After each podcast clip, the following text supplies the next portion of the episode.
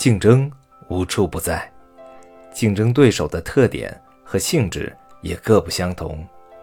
有的竞争对手和自己的目标完全对立，比如两个人竞选总统，必然会有一个人胜出，必然会有一人落选。再比如，两个人竞争部门主管，最终只有一个人能够如愿。还有商业活动中的竞标，参与竞标的竞争对手或许不止两个，但最终夺标的只能有一个。类似的情况，竞争对手之间没有妥协和回旋的余地。还有的竞争对手之间，虽然目标完全对立，但尚有调和和周旋的余地。比如，两个商业品牌争夺市场配额，虽然最终会有一个成为赢家，但另一个也不至于全军覆没。再如，谈判桌上，双方都为自己争取最大利益，一旦谈判达成协定，双方都会受益；一旦谈判不成，双方都会受到损失。竞争对手有的是显性的，有的则是。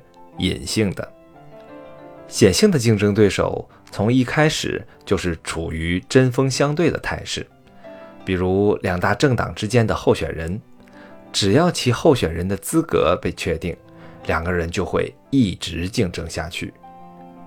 隐性的竞争对手是在特定的情境下诞生的，也会随着特定的情境消失而改变两人之间的关系，比如。同一个部里的两个同事，原来可能是关系亲密的朋友，在公司或部门要在其中提拔一人做部门主管之后，两人自然而然的就成为了竞争对手。当竞争有了结果之后，两人就不再是对手了。无论是面对具体的竞争对手，还是面对代表利益集团的竞争对手。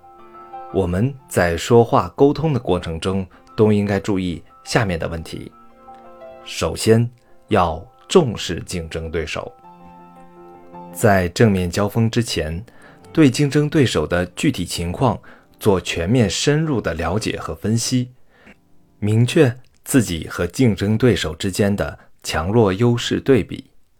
唯有如此，才能扬长避短，使自己立于不败之地。其次，要尊重竞争对手。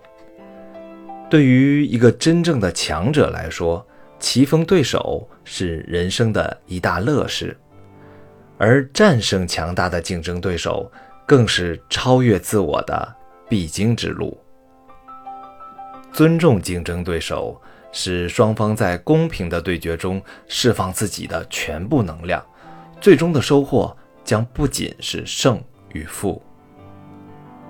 最后，要灵活机动，要根据现实环境的变化，随时调整自己的策略，使自己能够从容地应对瞬息万变的竞争态势。两个不同品牌的柜姐小千和小娇在竞争一个顾客。小千说：“你好，小姐，欢迎你来试一下我们店的化妆品。”嗯，我好像从来没听说过你们店的牌子，你们不会是什么劣质品吧？